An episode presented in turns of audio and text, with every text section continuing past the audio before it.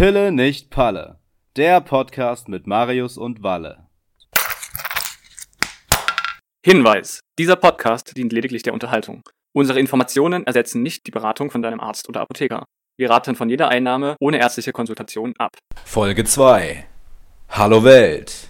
Hallo Wahn. Hallo Peridol. Hallo Marius. Hallo Valentin. Wir sind on air zu unserer Folge Nummer 3. Äh, Valentin, jetzt habe ich dich gar nicht nach deinem Wohlbefinden befragt. Valentin, wie geht's dir? Bestens, bestens. Die Woche ist fast rum. Mittwoch, Bergfest. Äh, jetzt geht's eigentlich schon langsam ins Wochenende. Was hast du denn heute mitgebracht? Also, ich habe ein Medikament mitgebracht, das betäubt so sehr, dass dir eigentlich alles egal ist. Also selbst die Reaktion auf fiesen Schmerz fällt einfach mit der Reaktion aus mir egal. Geht das überhaupt, dass man so eine Emotion in eine Tablette presst? Ja, so ein bisschen schon. Also das ist ein ziemlich abgefahrenes Medikament. Es ist Haloperidol und zählt zu den Antipsychotika oder Neuroleptika.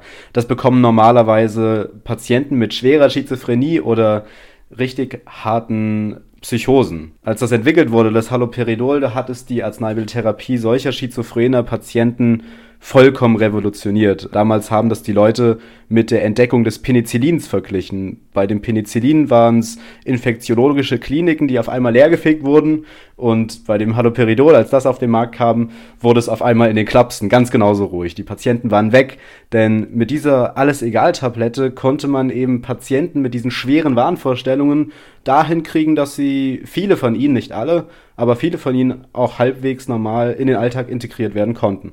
Ehrlich gesagt, wenn ich an Psychiatrie denke, dann denke ich an Foucault, Wahnsinn und Gesellschaft und vielleicht auch bis die Tatsache, dass man da ja Leute wegsperrt, oder? Ist das wirklich so eine Erkrankung oder ist das auch ein bisschen ein Mittel zum Zweck einer funktionierenden Gesellschaft?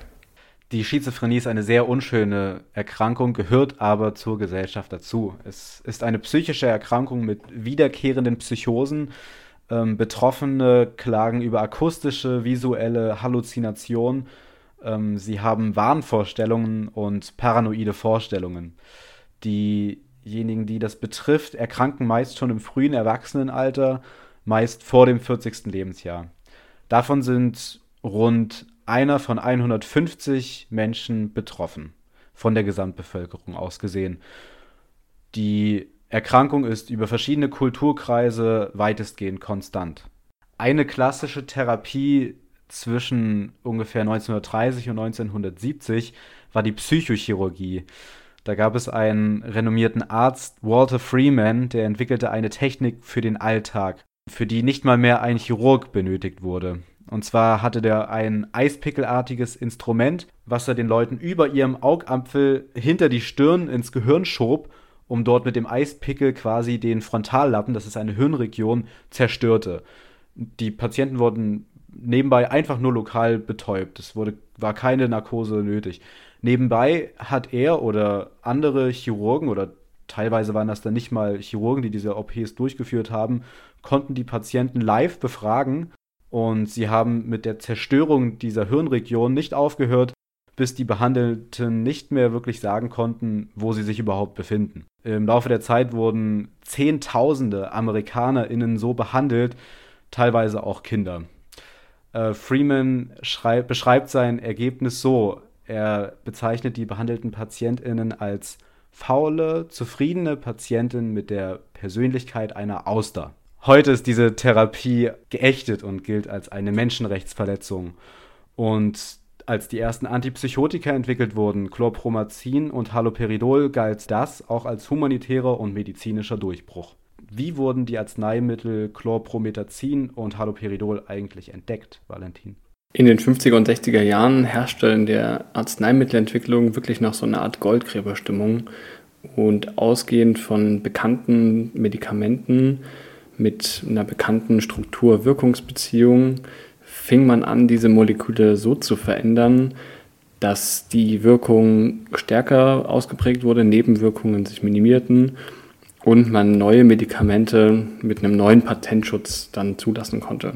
Und so in der Art war damals auch Paul Jansen äh, auf der Suche nach einem neuen Schmerzmedikament und entwickelte ausgehend von Petidin verschiedene Moleküle, die er dann an Nagern testete. Und eine der vielen neuen Substanzen, R1625, die wirkte auf Mäuse ganz besonders. Sie zeigten sich so betäubt, dass sie auf äußere Schmerzreize nicht reagierten, außer mit geweiteten Pupillen. Die Wirkung des Schmerzes war ihnen anscheinend so egal, dass sie nicht motorisch darauf reagieren konnten. Allerdings konnte man aus den geweiteten Pupillen schlussfolgern, dass sie den Schmerz dennoch spürten. Im Prinzip wirkt diese neue Substanz wie Chlorpromazin, ein Wirkstoff, den man wenige Jahre zuvor für die Behandlung von Schizophrenie entwickelt hatte und ganz ähnlich wirkte. Der Unterschied zwischen diesen beiden Substanzen bestand darin, dass Haloperidol 50 mal so stark wirksam war. Okay, aber was macht das jetzt genau? Wie wirkt Haloperidol? What's in the horse pill? It's just medicine. It's good for you. Yeah, but I don't like the idea of taking something if I don't know what it is. Kein Grund zur Aufregung, wir erklären. Man vermutet, dass Wahnvorstellungen und Halluzinationen daher rühren, dass in bestimmten Hirnregionen zu viele Neurotransmitter unterwegs sind, ganz besonders das Dopamin. Und eine Hypothese dafür ist, dass die Wirkung einer ganzen Reihe von Medikamenten, die man bei Schizophrenie einsetzt, die Wirkstärke direkt mit der Blockade von Dopamin im Gehirn korreliert. Und das macht auch Haloperidol. Also es blockiert die Wirkung von Dopamin und somit auch Warnsymptome und dämpft unerträgliche Gefühle. Aber so ganz genau ist es auch nicht klar, wie diese Erkrankung plötzlich entsteht und wie Haloperidol dann en Detail wirkt. Fest steht aber, dass Schizophrenie mit einem hohen Leidensdruck einhergeht. Also man muss sich das so ein bisschen so vorstellen, dass die Erkrankten zum Teil einen kompletten Realitätsverlust oder ähm, sich nicht in ihrer Realität wiederfinden können.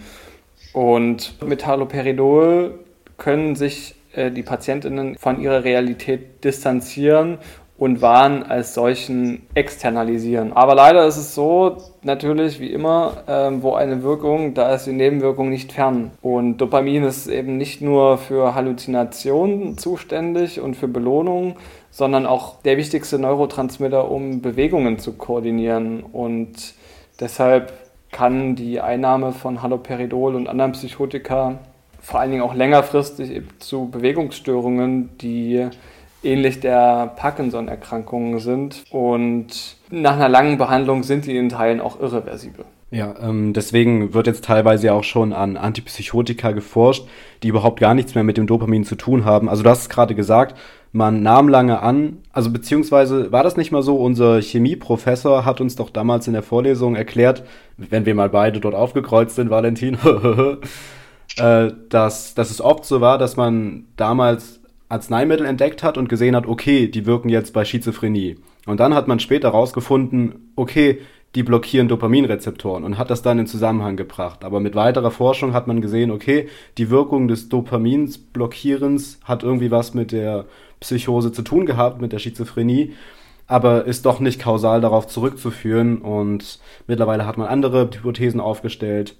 Und man weiß nicht genau, wo es herkommt. Irgendwie wird ein Teil der Symptome der Schizophrenie blockiert, wenn man auch Dopaminrezeptoren blockiert. Naja, das gute alte Haloperidol hat echt viele Nachteile, ne? Aber irgendwie auch sehr viele Vorteile für ein Gesundheitssystem, wenn man sich vorstellt, dass bei unseren Altersheimen zu wenig Pflegende beschäftigt sind, die zu wenig verdienen und sich nicht so viel Zeit für ihre Patienten leisten können. Gerade nicht, wenn sie anstrengend werden, oder? Hol, hol, Haloperidol.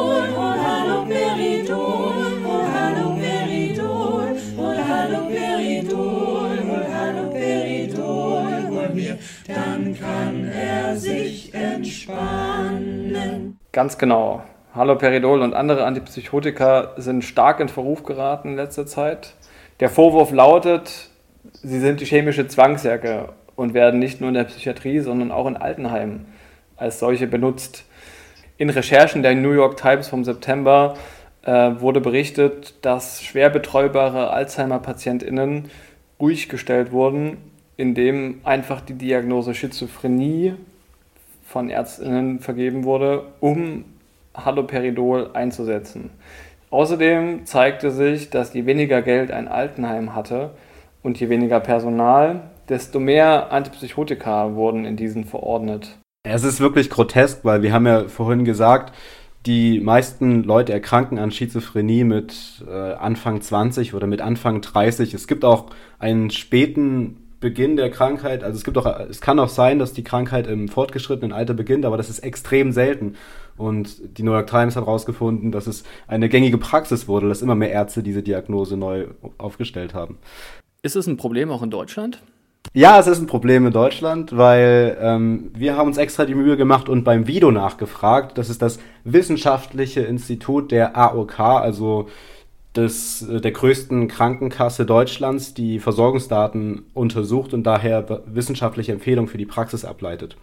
Und die haben herausgefunden, dass äh, neun von zehn Demenzerkrankten im Laufe ihres Aufenthalts im Pflegeheim ein sogenanntes herausforderndes Verhalten entwickeln. Das ist definiert durch äh, Aggression, nächtliches Ausschweifen etc. Also demente Patienten werden ungemütlich. Und viele von denen werden mit Antipsychotika, wie zum Beispiel Haloperidol, aber in Deutschland oft auch der ähnliche Wirkstoff Melperon, ähm, verordnet dagegen. In einem Viertel der Pflegeheime Deutschlands bekommen bis zu 40 Prozent der dementen Bewohner dauerhaft Antipsychotika. Und das ist ein großes Problem, denn diese, diese Arzneimittel sind für andere Diagnosen zugelassen und werden von alten Menschen schlichtweg schlechter vertragen. Im Alter wirken die Medikamente stärker, bleiben länger im Körper und außerdem nehmen viele ältere Patienten noch unzählige weitere Arzneimittel ein, die ihre Wirkung gegenseitig beeinflussen. Und oftmals kann man gar nicht mehr einschätzen, wie sie wirken und welche Probleme damit einhergehen. Äh, oft kann eine alte Schachtel so zur Blackbox werden. Nun ist es ja so, dass die Neuroleptika nicht nur im Kopf wirken, sondern auch aufs Herz. Also wir haben natürliche Schrittmacher, die das Herz zum Schlagen und Pumpen bringen und alle Neuroleptika verlängern die Weiterleitung der elektrische, elektrischen Signale dort. Und deshalb wurde in zusammengefassten Studien festgestellt, dass die Sterberate bei PatientInnen, die ein Neuroleptikum wie Haloperidol eingenommen haben, fast doppelt so hoch war wie in der Vergleichsgruppe. Deshalb ist die Anwendung von Haloperidol auch stark eingeschränkt. So steht in der Fachinformation, also der Gebrauchsinformation für Fachpersonen, wo alle wichtigen Informationen zu Dosierung, Wirkung und Nebenwirkungen, soweit sie dem Hersteller bekannt sind, zusammengetragen werden und der auch juristisch ähm, geregelt und legitimiert und ähm, die Basis auch für spätere Klagen zum Beispiel darstellen würde. Dort ist dann also jetzt festgelegt, dass Haloperidol nur zur Behandlung von aggressiven und psychotischen Verhalten bei PatientInnen mit mittelschwerer bis schwerer Alzheimer-Demenz eingesetzt werden darf, wenn nicht pharmakologische Maßnahmen versagt haben und ein Risiko für Fremd- oder Eigengefährdung besteht. Diese durchaus enge Indikation wird nochmal damit hinterlegt, dass man bei älteren Personen zusätzlich mit der niedrigsten Dosierung anfangen soll, langsam steigern soll und nach sechs Wochen eine, eine Kontrolle der Behandlung eben unternehmen soll. Prinzipiell steht da auch nochmal dieser jetzt schon benannte Warnhinweis, dass es eben eine erhöhte Mortalität haben kann und ähm, es wird auch eben darauf hingewiesen, dass es einer besonderen Überwachung bedarf. Manchmal ist Haloperidol oder auch andere Antipsychotika, manchmal ist das notwendig. Und äh, das VIDO, also das Wissenschaftliche Institut der AOK, hat uns auch gesagt, dass es keinen Aufwärtstrend bei uns gibt aktuell. Aber ich weiß es nicht, weil momentan sind wir das zweitälteste Land Deutschlands und in den nächsten Jahren werden viel, viel mehr Leute in Rente gehen und wir werden immer älter es wird schwierig. In unseren Altersheimen wird die Situation nicht leichter werden. Aktuell haben wir noch ein schwer von Sparmaßnahmen gebeuteltes Gesundheitssystem und das hat uns auch das Video geschrieben. Es braucht in Zukunft ein klares Qualitätsverständnis für unsere Altenpflege. Und was heißt das für uns? Wir wollen doch alle in Würde alt werden, oder? Ja, also das wirft für mich auf jeden Fall auch die Frage auf, wie wollen wir alt werden? Und das beinhaltet auch die Pharmakotherapie. Also es ist klar, dass ähm, nicht alle von ihren Angehörigen zu Hause gepflegt werden und dass auch ähm, eine Versorgung in Einrichtungen für alte Leute zunehmen wird. Ob das jetzt Altersheime, wie wir sie heutzutage kennen, oder andere Formen sind, daran müssen wir uns gewöhnen. Und es wird auch in Zukunft eine wichtige Frage sein, wie wir das finanzieren. Auf eine Art und Weise, wie es für die Gesellschaft machbar ist und auf eine Art und Weise, wie es auch für die Patienten äh, angenehm ist. Und dieses Qualitätsverständnis ist da ein extrem wichtiger Baustein. Gerade auch eben vor dem Hintergrund der zunehmenden Alterung unserer Gesellschaft und mit gleichzeitig zunehmender starker sozialer Ungerechtigkeit, die sich natürlich auch im Alter manifestiert. Also es gibt natürlich dann ältere Leute, die können sich da schön das Premium Altersheim in Dresden Weißer Hirsch, ja, sitzen die schön im Altersheim mit Blick über die Elbe und die anderen sitzen halt in der Platte eingepfercht auf ihren 12 Quadratmetern und da kommt halt früh vielleicht die Frau, die dann das Haloperidol reinschiebt. Es gibt sicher auch Menschen, die möchten gar nicht alt werden. Das muss man auch sagen. Das wirft jetzt hier schon wieder verschiedene Dimensionen auf. Und es gibt sicher auch Menschen, die wünschen sich vielleicht fünf Jahre lang die Alles-Egal-Tablette. Vielleicht auch vor dem Hintergrund, dass dann schneller mal das Herz stehen bleibt. Das will ich jetzt gar nicht ausschließen.